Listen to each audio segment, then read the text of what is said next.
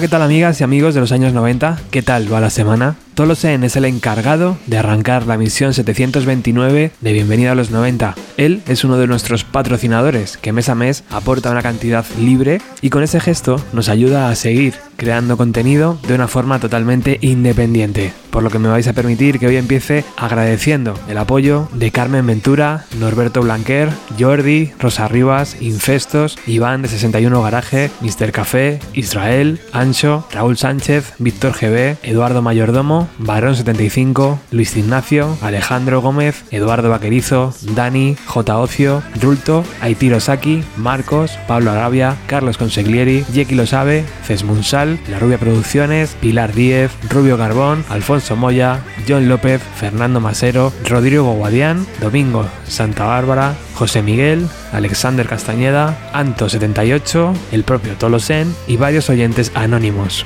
Gracias por creer que otro tipo de radio es posible. Está sonando de fondo Shame, canción que está dentro de Medicine at Midnight, el décimo álbum de Foo Fighters. 36 minutos divididos en 9 canciones nuevas, que como casi todo se vieron afectadas por la pandemia. De esas nueve canciones ya conocemos tres, porque han ido apareciendo en las redes sociales de la banda. Y aunque el disco oficialmente se lanzará el día 5 de febrero del año 2021, ya se ha filtrado en internet como casi siempre pasa con un gran lanzamiento esperado. Esta mañana me he pasado por el grupo de Telegram del programa y allí se estaba hablando de esa cierta pereza ante escuchar un nuevo disco de Foo Fighters. Es una pereza realmente lógica, sobre todo cuando tus anteriores obras no terminaron de convencer a tus seguidores. Pero esta vez creo que Medicine at Midnight nos ofrece una nueva dirección que sorprenderá para bien. Ahora os sigo explicando, ¿vale? Corte número 1, Making a Fire.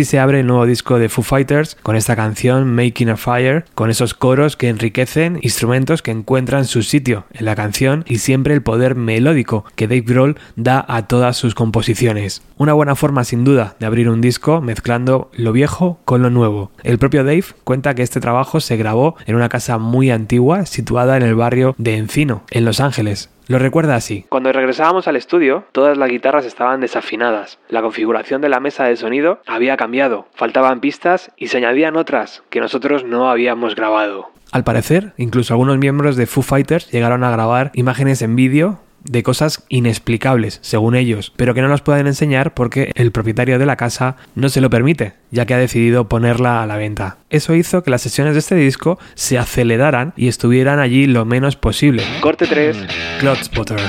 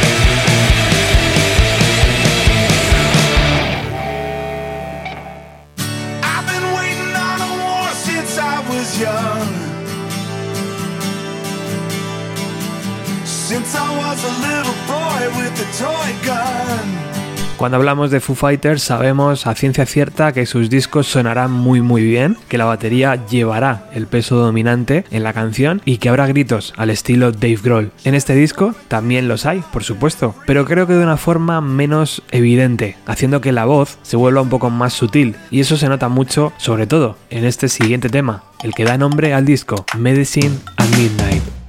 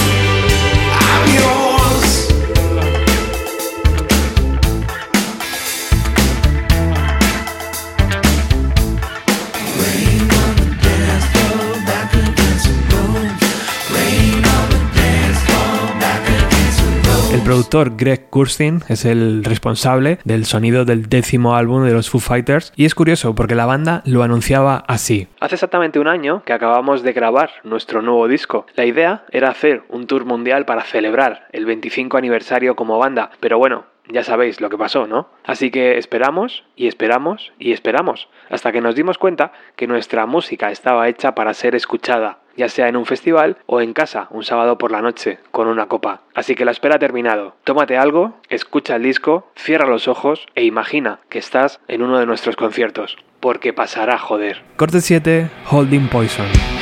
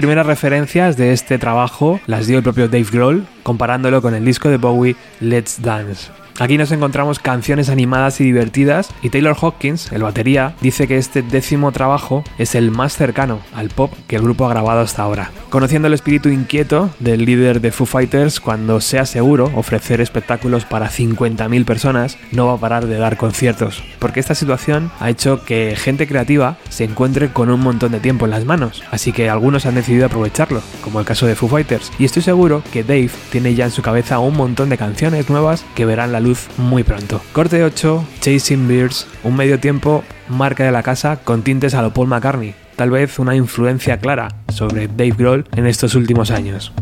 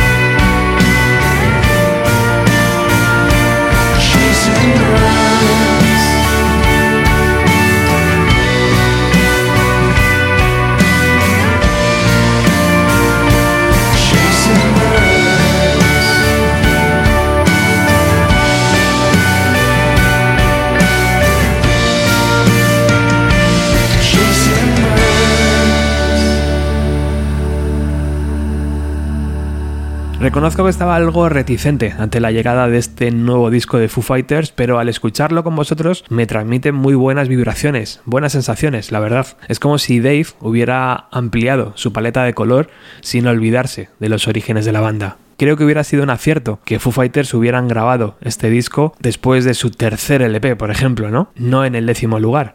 El caso es que siempre me ha parecido que cuando esta banda juega con el pop, el resultado es muy bueno. ¿Podemos ponerle algún pero a este nuevo disco? Sí, posiblemente se echa en falta algún single clásico de rock, ¿no? Un chute de esos de energía, marca de la casa. Pero de verdad creo que este nuevo camino les sienta muy muy bien a los Foo Fighters y que es muy muy interesante. ¿Y a ti? ¿Qué te ha parecido este nuevo trabajo? Me despido con el último corte del disco, Love Dies Young, tal vez la pieza que más recuerda a los últimos lanzamientos de la banda. Muchas gracias por estar al otro lado. Chao.